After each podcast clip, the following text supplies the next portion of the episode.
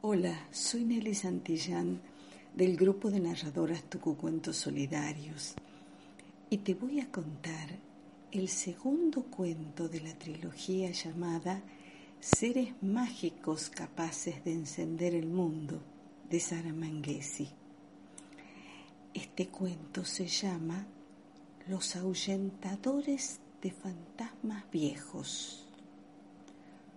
Los ahuyentadores son seres mágicos que se dedican con gran esmero a su tarea porque saben que muchos chicos se asustan cuando ven fantasmas. Ellos son personas buenas, tranquilas, cariñosas.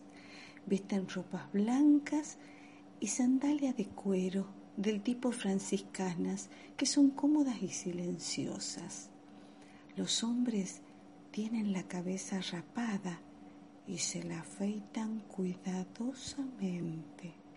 Las mujeres sujetan su cabello con una trenza larga atada con una cinta de seda. Ellos leen muchos cuentos que aprenden a contar de memoria, porque los fantasmas viejos andan por ahí buscando, buscando su historia perdida. Entonces los ahuyentadores se las devuelven poniéndolos a ellos de protagonistas en el mejor cuento que encuentran.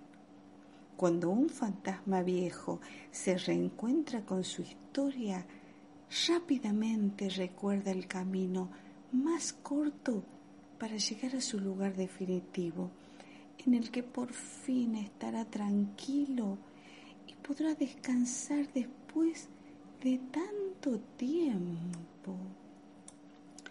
Los ahuyentadores van caminando con ellos un trecho, siempre contándoles el cuento elegido, porque como ya son viejos, siempre hay riesgo de que lo vuelvan a perder y vuelvan y vuelvan a deambular. Mientras tanto, el ahuyentador disimuladamente pisa la punta de la sábana blanca con el que el fantasma se cubre, de modo que muy suavemente lo va liberando de esa atadura. Cuando el fantasma por fin desaparece, el ahuyentador esconde rápidamente la sábana para que ningún fantasma nuevo la pueda encontrar. Los ahuyentadores de fantasmas viejos viven en un castillo invisible entre la luna y Júpiter. Según me contaron, unos astronautas perdidos que llegaron a ese lugar de pura casualidad.